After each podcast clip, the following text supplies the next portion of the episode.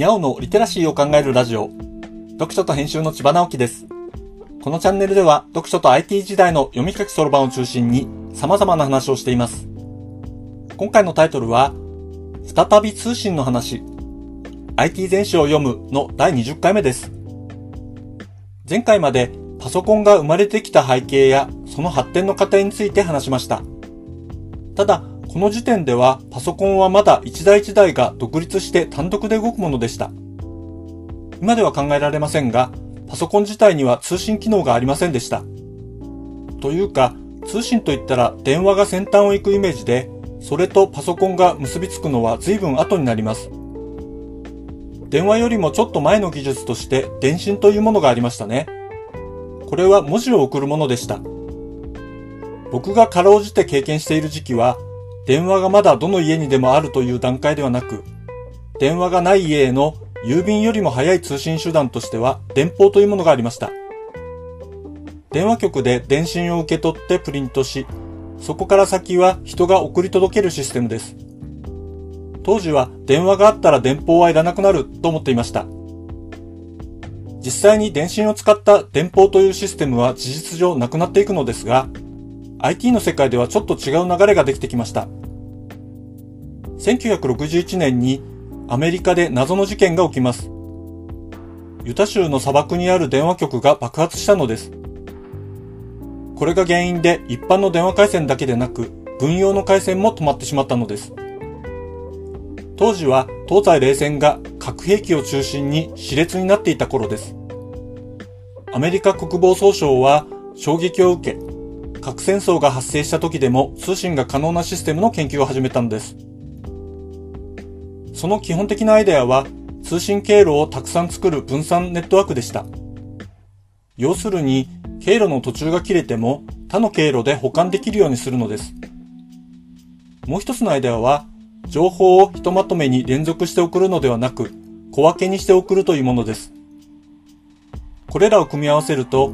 経路の分散と情報の分散ができ、ネットワークの一部が切れてしまっても情報を伝えられる可能性が高くなります。このアイデアは当時の電信ネットワークの特徴から考えられたものです。電信ネットワークは各地にある電信局同士が通信内容をバケツリレー方式で送るようになっていました。バケツリレーを行うのは各電信局の通信士でしたが、ある電信局間で通信障害があった時には、より目的地に近くなる別の電信局に情報を送り、障害のある通信経路を迂回して最終的に目的地に伝わるように運営されていたのです。もちろんこの方法は人が介在している分遅くなります。これを機械化することによって障害に強くて高速の通信システムが作れると考えられたのです。情報を小分けにする部分、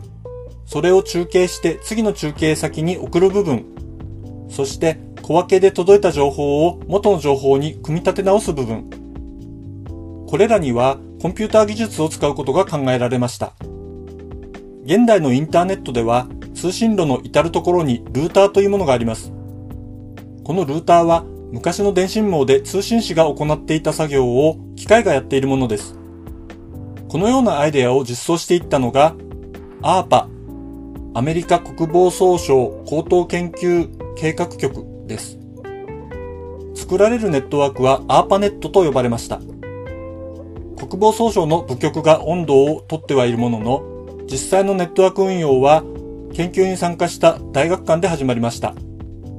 これがインターネットの前身ということになります。最初に温度を取ったのが国防総省の部局であったことから、インターネットは核戦争に備えて開発されたと言われることがありますが、当時開発に携わった人々はそれを否定しています。実際、もしもこれが核戦争に備える軍事技術として開発されていたら、オープンにされることはなく、インターネットは今の形とは違うか、存在しなかったかもしれません。アパネットはアメリカの4つの大学の間をつなぎ、最初の送信メッセージは1969年10月29日10時30分に送られました。最初のメッセージを2文字を送ったところでクラッシュしてしまったそうですが、1時間後に復旧させ、予定のテキストメッセージの送信に成功したそうです。1969年12月5日には4つの大学の相互接続ネットワークが完成したのでした。そこから徐々にネットワークが広がっていきます。次回はネットワークが広がっていく様子について話したいと思います。読書と編集では IT を特別なものではなく常識的なリテラシーとして広める活動をしています。IT リテラシーの基礎を学べるオンライン講座をやっています。詳しい内容については概要欄のリンクから、または読書と編集と検索して猫がトップページに出てくるホームページをご覧ください。この配信の書き起こしをノートで連載しています。